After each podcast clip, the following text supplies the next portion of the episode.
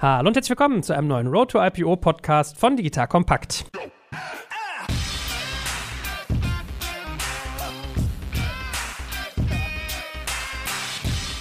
Mein Name ist Jay Kaczmarek und heute tauchen wir ein in einen sehr spannenden Investmentbereich, nämlich den der Family Offices. Hat der ein oder andere bestimmt schon mal gehört. Wenn man sich mit dem Thema ernsthaft auseinandersetzt, dürfte einem das eigentlich ein Begriff sein. Aber wir machen trotzdem noch mal ein bisschen tiefergehende Aufklärungsarbeit. Das heißt, wir werden über die Strukturen von Family Offices reden, wie solche Unternehmen eigentlich ausgerichtet sind und wie man eigentlich an Dealflow kommt, weil viele Gründerinnen und Gründer interessiert ja natürlich auch, wie komme ich mit denen in Kontakt und was bedeutet das eigentlich an strategischer Implikation für mich. Da habe ich einerseits den lieben Peter Fricker wieder an meiner Seite von der Deutschen Börse. Hallo Peter, schön, dass du da bist. Hallo Joel, danke für die Einladung. Und andererseits Yusuf Breschner von Reimann Investors. Dort ist er Partner und das, was wir heute besprechen, ist quasi sein Daily Doing. Hallo Yusuf, schön, dass du da bist. Danke für die Einladung. So, ja, sag mal als erstes, wie wird man denn Partner in einem Family Office? Was ist so dein Background? Wo kommst du her? Ja, wie wird man Partner bei den Family Offices? Letztlich so, ich habe Betriebswirtschaft studiert, war eine Zeit lang in der Beratung und bin auch im Ausland gewesen, bin über ein Beratungsprojekt, als ich dann wieder in Deutschland war, zu diesem ominösen Family Office tatsächlich gekommen. Ich hatte keine Ahnung, was überhaupt ein Family Office ist, geschweige denn, wer Reimann Investors ist, wusste ich auch nicht. Es war einfach nur ein Auftraggeber und so bin ich in diese Welt hineingeraten. Komm, dann machen wir mal ein bisschen Grundlagenerklärung für Hörerinnen und Hörer, die noch neu in dem Thema sind. Was ist denn ein Family Office und was ist Reimann Investors? Ein Family Office ist eine eigens aufgestellte Organisation, die sich um das Vermögen einer Familie kümmert. Das heißt, es wird alles gemanagt, was rund um das Vermögen, aber eben auch um den Vermögenserhalt der entsprechenden Familienmitglieder anbelangt. In unserem Fall verwalten wir das Vermögen einzelner Mitglieder der Unternehmerfamilie Reimann. Und die Unternehmerfamilie Reimann ist eine sehr traditionsreiche Unternehmerfamilie, die seit nunmehr fast 200 Jahren unternehmerisch aktiv ist. Wir kennen das unternehmerische Heritage der Familie aus Marken wie Sagrotan, Finish und anderen. Das ist das heutige Unternehmen Racket Bankieser, das die Unternehmerfamilie Reimann mit auf die Beine gestellt hat. Und dann hat es Ende der 90er Jahre ein Merger gegeben mit einem englischen Unternehmen und daraus ist eben Racket Bankieser geworden. Und das war dann eben auch der Stein des Anstoßes, warum sich die Familienmitglieder, für die wir bei Reimann Investors das Vermögen verwalten, die haben sich dann entschieden, einfach aus dem familiären Unternehmen sich zurückzuziehen und ihre Vermögen entsprechend ihrer eigenen Vorstellungen dann anlegen zu lassen. Also in der Tat, man darf ja sagen, eine äh, wirklich impactreiche äh, Familie. Und ich glaube, die Wirtschaftswoche hat mal getitelt Deutschlands geheimnisvollste Milliardäre. Also da war man sehr reißerisch unterwegs. Also ich verstehe es jetzt richtig. Ihr seid quasi ein Family Office, was sich auf eine Familie konzentriert. Es gibt ja auch andere Family Offices, die mehrere bündeln. Also es gibt es ja auch, dass man sagt, zwei, drei wohlhabende Familien tun sich zusammen. Was macht euch aus? Wie seid ihr, sagen wir mal, strukturiert und organisiert? Und was ist so eure Mission? Also du hast vollkommen recht. Es gibt Single-Family Offices und es gibt Multifamily Offices. Die Multifamily Offices, da werden eben unterschiedliche Familien bündeln letztlich ihre Ressourcen. In unserem Fall ist es so, dass wir ein Single-Family Office sind. Wir sind aber auch eine Unternehmensgruppe. Das heißt, wir verstehen uns jetzt nicht nur allein als Family Office, sondern eben auch als Unternehmensgruppe. Die Unternehmensgruppe ist als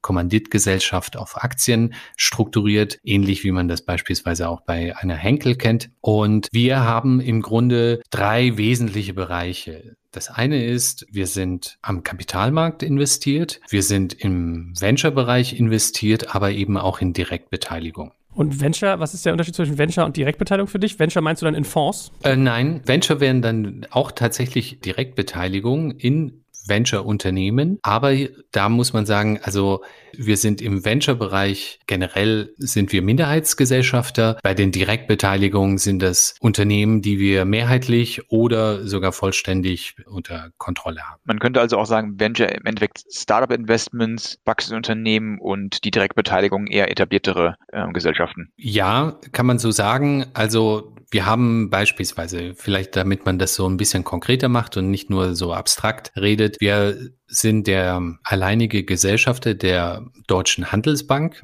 Das ist eine innovative Bank für den neuen deutschen Mittelstand beziehungsweise europäischen Mittelstand. Das heißt stark wachsende Unternehmen, die entweder im SaaS-Umfeld aktiv sind oder überhaupt im Tech-Umfeld aktiv sind. Die können dann Finanzierungslösungen von der Deutschen Handelsbank beziehen. Und das, diese Bank gehört zur Unternehmensgruppe der Reimann Investors. Und gib uns mal ein Gefühl als Reimann Investors, wie muss ich mir vorstellen, wie seid ihr aufgebaut? Ist das wie so ein klassischer VC-Fonds, dass es quasi Partner gibt und man kriegt irgendwie seine Fees? Ist das irgendwie, habt ihr mehrere Angestellte? Wie, wie groß seid ihr eigentlich?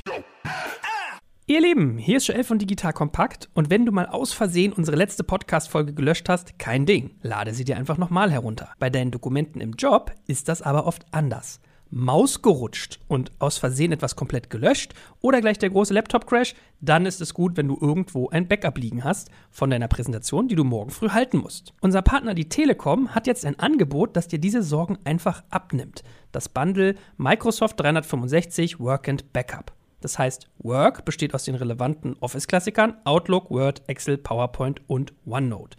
Für deine Datensicherung sorgt das Skykick Cloud Backup. Das speichert regelmäßig und automatisiert deine Daten, zum Beispiel E-Mails, SharePoint-Inhalte oder diese Präsentation für morgen und stellt sie im Notfall auch wieder her, wenn sie auf deinen Geräten unwiderruflich gelöscht sind. Egal ob im Homeoffice, im Büro oder unterwegs.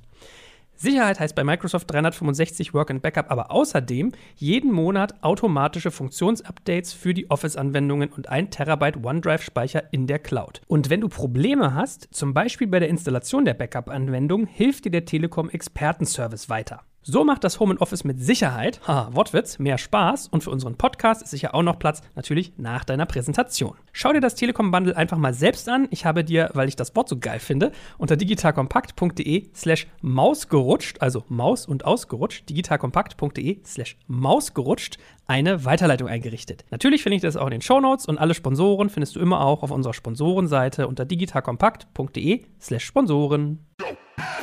Es gibt das Family Office beziehungsweise eben die entsprechende Entität, die sich eben mehrheitlich um die, um die Beteiligung kümmert. Da sind Größenordnung 20 Mitarbeiter beschäftigt. Wir sind, was das Venture Team anbelangt, sehr ähnlich einem VC strukturiert. Das heißt, es gibt dezidierte Mitarbeiter, die sich nur um die Portfoliounternehmen kümmern. Wir haben entsprechende Legal-Expertise in-house, kommen aber, falls erforderlich, dann haben wir andere Partner auf der Legal-Seite, mit denen wir zusammenarbeiten. Insofern sind wir einerseits ähnlich einem VC strukturiert, andererseits gibt es aber darüber hinaus noch andere Funktionen innerhalb des Family Offices, die sich dann eben beispielsweise um das ganze Thema Tax, Controlling und sonstiges kümmern. Das ist dann sicherlich ein bisschen anders als bei einem typischen VC. Was man, glaube ich, ganz klar festhalten muss und was uns in vielerlei Hinsicht unterscheidet von einem typischen Family Office, ist die Tatsache, dass wir uns kurz nachdem wir gegründet worden sind, haben sehr viele Freunde und Bekannte der Unternehmerfamilie reges Interesse gehabt, ähnlich ihr Vermögen anlegen zu lassen, wie das der Unternehmerfamilie Reimann. Und das war für uns zunächst,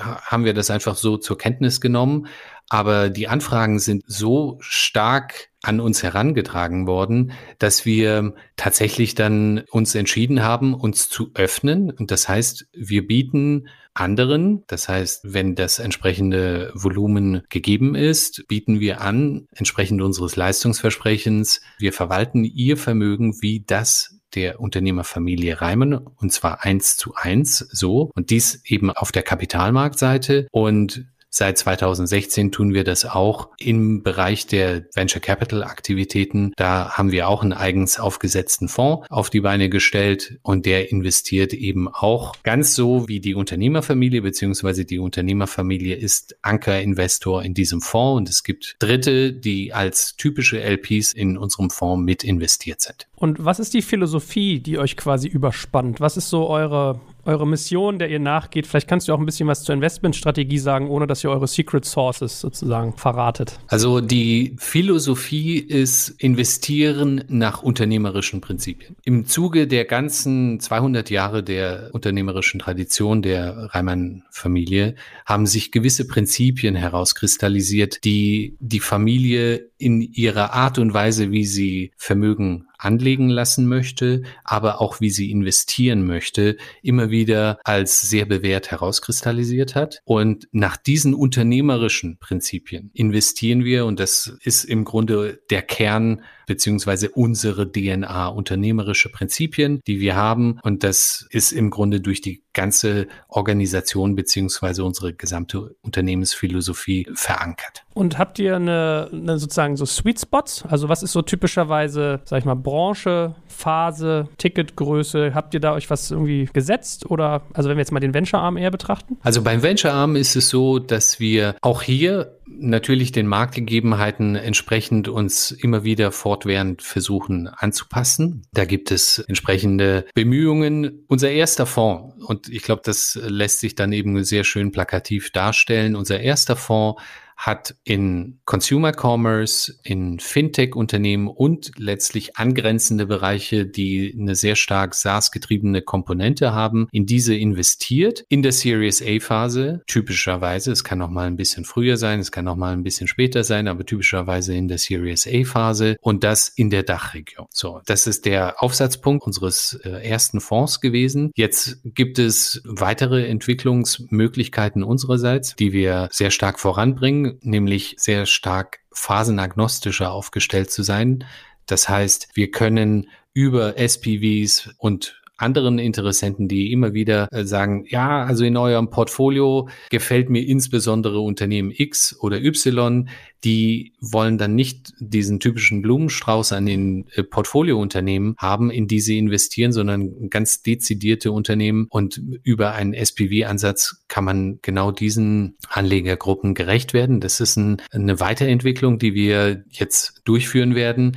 Und äh, darüber hinaus werden natürlich auch weitere Fonds initiiert und äh, aufgesetzt. Also mit SPV meinst du wahrscheinlich Special Purpose Vehicles? Ja, ja, richtig. Special Purpose Vehicles. Das heißt, das sind dann ganz dezidierte Vehikel, die dafür aufgesetzt sind, in ein Unternehmen in der typischerweise Growth-Phase investieren zu können. Und äh, dann lohnt sich natürlich auch das Aufsetzen eines solchen Vehikels nur ab einem gewissen Volumen. Das heißt, wenn man die Größenordnung zwischen 15, 20 und aufwärts Millionen ein Ticket hat, was man platzieren möchte, dann setzt man eben ein solches Special Purpose Vehicle auf. Gut, also wenn ich dich jetzt sozusagen frage, ob ihr eher gerne äh, Co-Investoren seid oder wie viel Prozent ihr euch immer sichert, welche Ticketgrößen, dann würde ich jetzt mal vermuten, nachdem du gesagt hast, ihr werdet phasenagnostisch, dass ihr da eine gewisse Flexibilität, eine gewisse Bandbreite mittlerweile habt. Aber ähm, typischerweise, also wir werden keine Seed-Investitionen tätigen, das sehe ich jetzt zum gegenwärtigen Zeitpunkt nicht, aber ab der Series A, ein bisschen früher, ein bisschen später,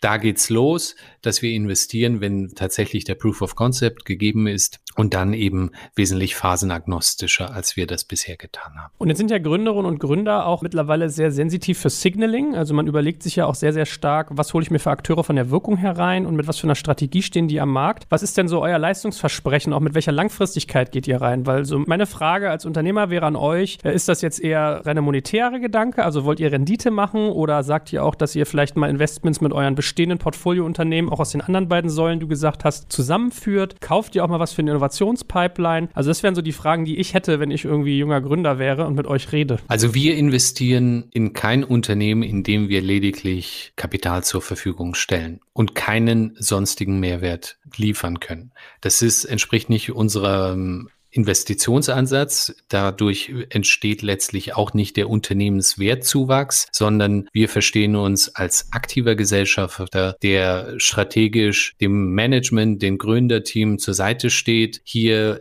auch über unser eigenes Netzwerk gewisse Geschäftsentwicklungsmöglichkeiten offeriert und aufbaut. Das sind wesentliche zusätzliche Added Services, die wir dem Gründerteam versprechen, aber auch selber für uns einhalten wollen, weil ansonsten, wie man so schön sagt, Dumb Money ist einfach out, ist passé. Wir selber müssen natürlich auch immer entsprechend eines adäquaten Product Market Fits sehen, wie entwickelt sich der Markt. Was so aktuell muss man sagen, es gibt Kapital in Hülle und Fülle.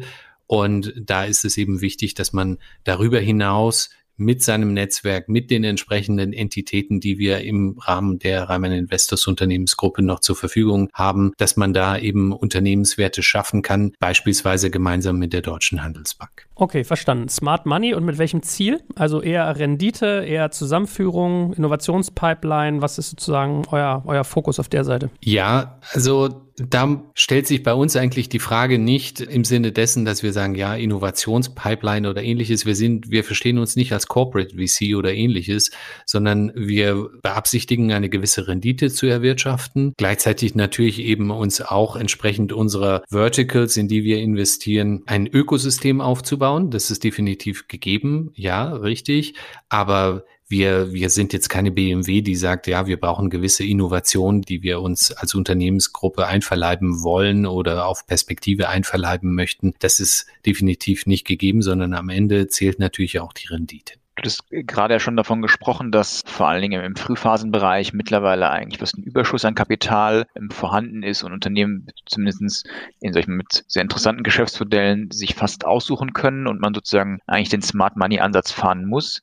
Mhm. Was ist denn da an eurer Stelle sozusagen eure Unique Selling Proposition einem potenziellen Target gegenüber? Du hast ein paar Dinge angesprochen, aber dass du sagst, kann man das auf so drei, vier Sachen runterbrechen, und man sagt, das ist wirklich das Zusatz, vielleicht auch gewisse Bereiche, wo ihr durch den, den Zugang auch zur Unternehmerfamilie wirklich dann nochmal Mehrwert stiften könnt bei den Unternehmen, bei den, bei den Ventures? Also wir haben gewisse Fokusbereiche. Das ist einmal so ein Stellhebel, den wir als ganz klaren USP ansehen, nämlich Data, alles was um Daten geht, dass wir hier entsprechende Expertise aufbauen, den Unternehmen zur Seite stehen können, wenn es darum geht, die doch bei den meisten Unternehmen in Hülle und Fülle zur Verfügung stehenden Daten systematisch für das Unternehmen zu sammeln, aber eben auch intelligent zu verwerten. So, das ist der Bereich Data und alles, was damit zu tun hat. Also Business Intelligence und so weiter und so fort. An jeder Stelle des Unternehmenswachstums kommt ein Unternehmen natürlich beispielsweise an die Fragestellung, welches BI will ich einführen? Wie will ich überhaupt meine gesamte Datenstrategie systematisch aufsetzen? Da sehen wir einen wesentlichen Werthebel und einen entsprechenden Unique Selling Point. Darüber hinaus ist das Thema Market, auch hier wiederum ist etwas, was viele Unternehmer sind technisch hervorragend, insbesondere im deutschsprachigen Raum. Aber alles das, was um die Vermarktung des Startups geht, wenn es beispielsweise um die Corporate Story geht oder wenn es um die Thematik geht, ja, Product Market Fit, auch immer wieder ein sehr, sehr relevantes Thema. Was könnt ihr da tun? Und da sehen wir eben auch wiederum einen sehr starken Hebel, den wir zu, ähm, den Gründern zur Verfügung ste stellen können. Und darüber hinaus gibt es dann noch einen dritten Bereich, der sich, den wir immer als Talent klassifizieren. Talent ist natürlich immer, wenn man gerade sehr stark wachsende Unternehmen hat und die zu Beginn vielleicht 10, 15 Mitarbeiter hatten und dann steigen sie sehr schnell auf eine Mitarbeiteranzahl von 50 oder darüber hinaus an, gilt es ganz andere Strukturen, Organisationsrahmenbedingungen zu setzen und hier leisten wir dann eben auch wiederum Unterstützung. Aber das finde ich ja echt löblich, weil das würde ich von einem Family Office gar nicht erwarten, dass man sich so aktiv quasi in die, in die Business-Entwicklung mit einbringt. Ja, normalerweise hast du ja eher äh, den, den Investment-Teil und dafür vielleicht noch ein paar strategische Zugänge. Finde ich interessant, dass ihr das macht. Wie werde ich denn quasi auf euch aufmerksam, beziehungsweise wie komme ich an euch ran? Also wenn ich jetzt Gründer oder Gründerin bin und möchte mit euch in Kontakt kommen, was sind so die besten Wege? Also wir sind da so transparent wie kaum jemand. Ich hoffe, ich mache damit keinen Fehler. Fehler, aber auf unserer Website ist beispielsweise meine E-Mail-Adresse hinterlegt und wenn es Interessenten gibt, dann können die mich direkt anschreiben. Gut, weil ich meine, was, was mich ja sonst immer beschäftigt, wenn ich mich mit Menschen beschäftige, die Geld investieren, ist ja immer die Frage, wie komme ich an meinen Dealflow? Also, wie kriege ich quasi spannende Businesspläne, Unternehmen und Co. auf den Tisch? Und gerade wenn ich in so einer Strategenrichtung unterwegs bin, ist das ja auch nochmal ein bisschen eine andere Ausrichtung, weil viele Gründerinnen und Gründer Angst haben, äh, dass das schon Signaling in eine Richtung hat oder dass einem das bestimmte Verkaufskanäle vielleicht langfristig zumacht. Wie geht ihr das denn an? Was, was ist denn euer Weg, um an sozusagen sozusagen Investments zu kommen? Ich glaube, hier ist nochmal wichtig, wir sind kein Stratege, wir sind ein reiner Investor. Ne? Also diese Klarstellung ist einfach wichtig und so werden wir glücklicherweise auch immer wahrgenommen, nicht etwa als Stratege heißt, ah, da ist irgendwie Racket Bankiser mit involviert. Nein, das sind wir nicht, sondern wir sind ein reiner Investor, der wie jeder andere VC eben auch agiert. Und wenn es um das Thema Dealflow geht, ist es ganz klar, also auch wir müssen uns so bemühen, dass wir die besten Ideen und die besten Unternehmer für uns begeistern können, ist ganz klar gegeben. Da sind wir auch entsprechend sehr humble. Wir wissen, dass Unternehmer zum gegenwärtigen Zeitpunkt einfach äh, Oberwasser haben und wir natürlich jetzt nicht die entsprechend ja als Family Office auftreten können, wie man sich das vielleicht noch vor 20 Jahren hätte aufstellen können, sondern wir sind sehr humble. Wir wollen mit den Gründerteams eine Partnerschaft eingehen. Wir stehen wir für gewisse Werte, die den meisten Gründern zumindest auch sehr ansprechen. Und ja, Dealflow ist ganz klar etwas, was über Netzwerk, über auch teilweise das eigene Portfolio mit entsteht und natürlich auch über das gewisse, wie soll man sagen, das Ökosystem der Unternehmensgruppe Reimann Investors, beispielsweise wir als Venture-Bereich und dann eben die Deutsche Handelsbank. Da entsteht natürlich eben auch synergetisch einiges an, an Berührungspunkten mit unterschiedlichsten Akteuren.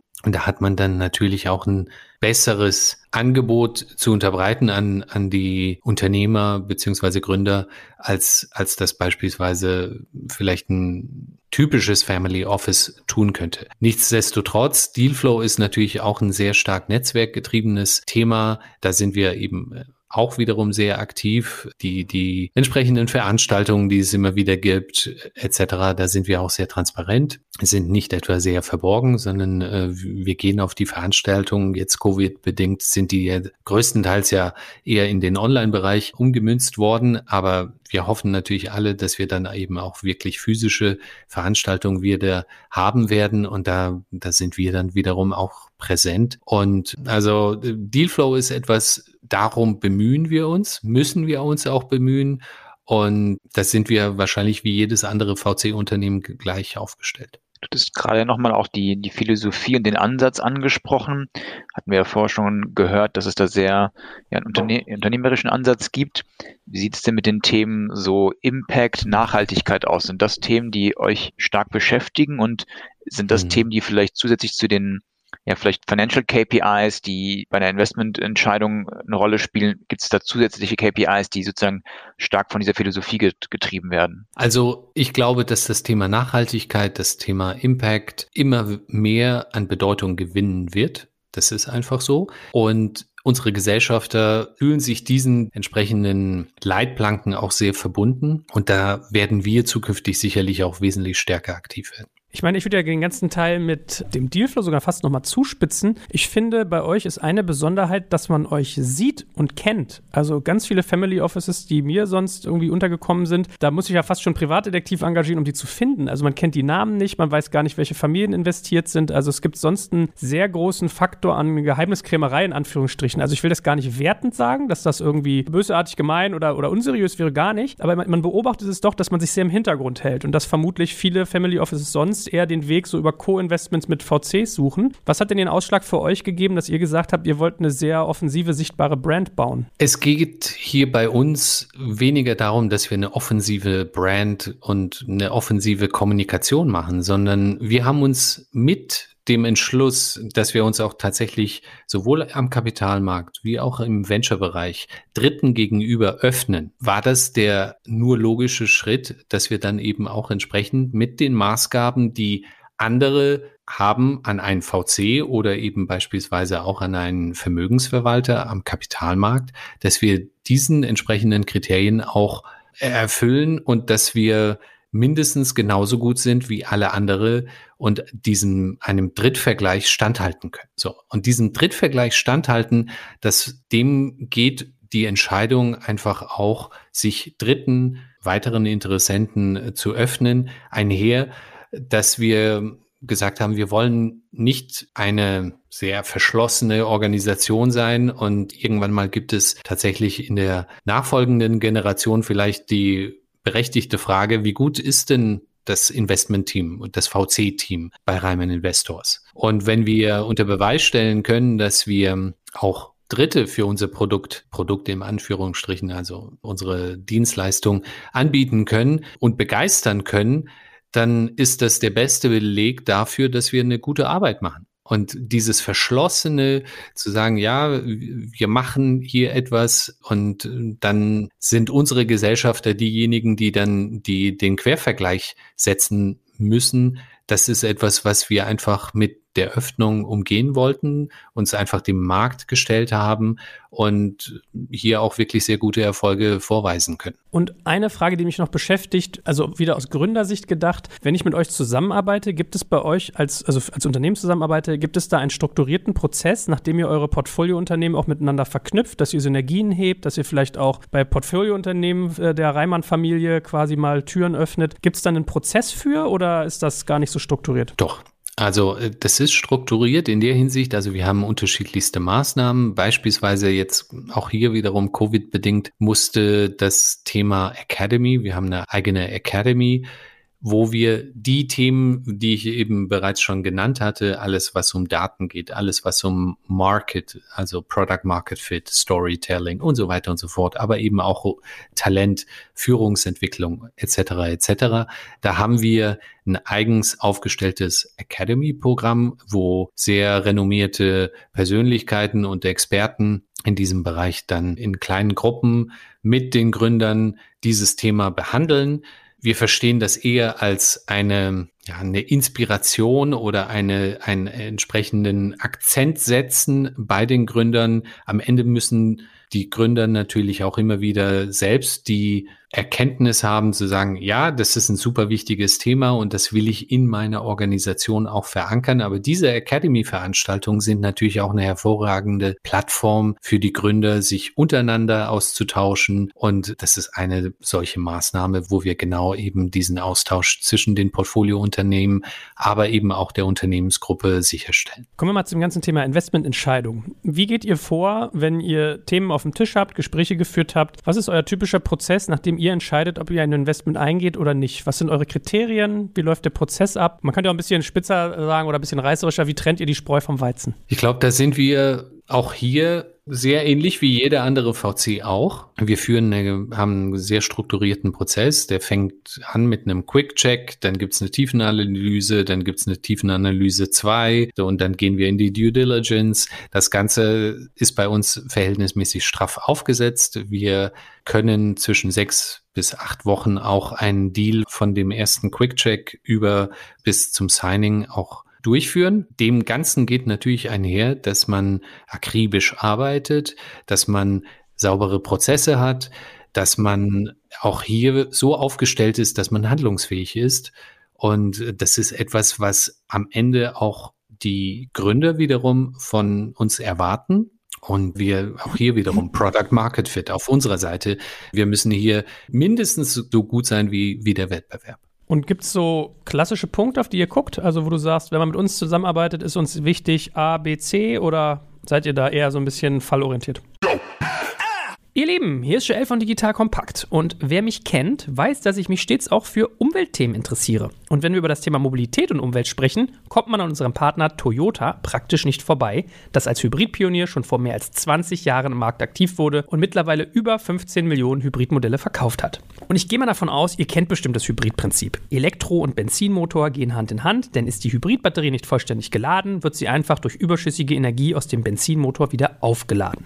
Und auch beim Bremsen oder Ausrollen Ausrollen wird wie bei einem Generator Strom erzeugt. So, und es hat unterschiedliche Vorteile, wie zum Beispiel geringere Kraftstoffkosten durch hohe Effizienz des Antriebsstrangs oder auch niedrigere Servicekosten und weniger Verschleißteile. Und hey, heute möchte ich dich mal für das B2B-Angebot von Toyota sensibilisieren. Dort findest du als Unternehmen nämlich ein preislich attraktives und vielseitiges Angebot mit Modellen aller Größen, also wirklich von Limousine über Kombi bis hin zum SUV. Du hast dabei keine Ladezeiten, tust etwas für eure Umweltbilanz und dir drohen auch keine Fahrverbote. Und ich war ehrlich gesagt wirklich baff, dass man als Geschäftskunde den Jahres Business Edition Hybrid schon für nur monatlich 155 Euro netto ohne Anzahlung und inklusive Wartung leasen kann. Also du siehst, spannendes Angebot und wenn das für dich interessant ist, dann schau dir Toyota jetzt einfach mal selbst an. Ich habe dir unter digitalkompakt.de slash Toyota eine Weiterleitung eingerichtet. Natürlich verlinke ich das auch in den Shownotes und alle Sponsoren findest du immer auch auf unserer Sponsorenseite unter digitalkompakt.de slash Sponsoren. Ich glaube, es gibt hier eine Trennung. Das eine ist natürlich das Geschäftsmodell per se. Da glaube ich, ist es sehr unterschiedlich. Das, da gibt es keinen einzigen Indikator, den man immer wieder heranführen kann. Das ist ähm, geschäftsmodellspezifisch. Aber das Thema Founder Fit ist etwas, was natürlich sehr, sehr entscheidend ist. Also die Basis zu haben mit den Unternehmern, Gründern, eng zusammenarbeiten zu können, dass man hier auch tatsächlich eine Basis hat, mit den Unternehmern gut zusammenzuarbeiten. Und wir verstehen uns hier auch immer als kritischer Freund. Also wir, wir sind nicht diejenigen, die dem Gründer immer wieder auf die Schulter klopfen und sagen, ja, super gemacht, wir sind aber auch nicht diejenigen, die, die als kalter Investor agieren und sagen, ja, hier, äh, wie sieht's mit KPI X und Y aus und warum ist da noch nicht die, der Zielgrad erfüllt, sondern wir sind diejenigen, die mit dem Gründerteam gemeinschaftlich versuchen wollen, Lösungen zu erarbeiten. Und idealerweise ist es eine Situation, dass wenn der Gründer oder die Gründerin schlaflose Nächte hat, dass sie an uns herantreten und sagen, hör mal zu, Yusuf, ich habe hier echt ein mega Issue. Kann ich bitte mit dir mich kurz unterhalten und lass uns da bitte drüber sprechen und vielleicht habt ihr einen Ansatz, wie man das Ganze lösen kann. Wie ist denn eigentlich mit diesen typischen ESG-Kriterien bei euren Investmententscheidungen? Also äh, Environment, Social, Governance sind ja so diese drei Säulen. Spielt das für euch eine Rolle? Ist das was, was ihr quasi mit aufs Tapet nehmt oder ist das eher nachgeordnet, weil ihr wirklich eher auf den Tech-Part schaut? Also ESG ist etwas, was auch hier wiederum, ähnlich wie das Thema Impact, Nachhaltigkeit, immer mehr an Bedeutung gewinnen wird. Wir haben das jetzt beispielsweise in unserem ersten Fonds, 2016 Fonds, haben wir das so nicht institutionell verankert, aber wir schauen das jetzt beispielsweise für unsere zukünftigen Vehikel ganz genau an und wir wollen dem natürlich auch wiederum gerecht werden, weil auch hier, wir haben uns Dritten gegenüber geöffnet und gleichzeitig sind unsere Gesellschafter natürlich auch sehr sensibel, was dieses Thema anbelangt. Und da sind wir, würde ich sagen, genauso aktiv wie sehr viele andere auch. Spannende Frage ist ja auch immer die Exit-Perspektive. Habt ihr da sozusagen favorisierte Wege? Also wir reden heute mit der Börse zusammen, da ist vielleicht das Thema IPO naheliegend, aber habt ihr für euch so ein Cluster entwickelt, wie ihr am liebsten quasi am Ende des Tages, wenn die gemeinsame Reise dann mal endet, eure Anteile versilbert? Also Schema F gibt es bei uns so nicht. Da muss man tatsächlich sehen, wie sich die Gemengenlage, wie sich die Marktdynamik ergibt. Schema F haben wir nicht. Wenn es ein IPO werden sollte, dann freuen wir uns natürlich, weil IPO ist immer natürlich auch mit, je nachdem, was für Unternehmen das sind, wenn das beispielsweise consumer-driven Unternehmen sind, dann hat das natürlich auch immer wieder so einen gewissen Branding-Effekt für die Unternehmung selbst, für die Marken und so weiter und so fort. Also Schema F haben wir nicht. Wir sind da so aufgestellt, dass wir sagen, ja, alles das, was tatsächlich die Gegebenheiten wiedergeben und was für das Unternehmen und für die Gründer und für uns am Ende natürlich auch das zielführendste ist, diesen Weg werden wir gehen. Und wenn das dann am Ende ein IPO wird, dann freuen wir uns natürlich auch darüber. Ihr habt ihr sozusagen den, den Vorteil auch vielleicht gegenüber anderen, dass ihr durch die, die andere Strategie der Kapitalmarktinvestments natürlich auch beide Stränge so ein bisschen äh, kennt, beobachtet und da nah dran seid. Würdest du sagen, du hast in der letzten Zeit auch so eine gewisse Konvergenz zwischen diesen beiden Märkten gesehen, also Public und Private? Wie ist da eure Haltung zu? Ist das etwas, wo ihr euch aktiv mit einsetzt, engagiert oder ist Kapitalmarkt dann doch eher etabliertere Unternehmen und vollkommen losgelöst von dem Venture-Thema? Ich glaube, diese Konvergenz, die du ja erwähnt hast, die gibt es in der Tat. Also die SPACs dieser Welt, das ist ja genau dieses Thema, dass man sagt, okay, also Unternehmen, die eigentlich typischerweise eher in der Venture Capital Umfeld sich getummelt haben, finden jetzt über andere Vehikel den Weg an die Börse. So, am Kapitalmarkt ist es tatsächlich so, dass wir in sehr fungible Bereiche investieren. Im Specs bin ich der Meinung, sind wir bisher noch nicht aktiv und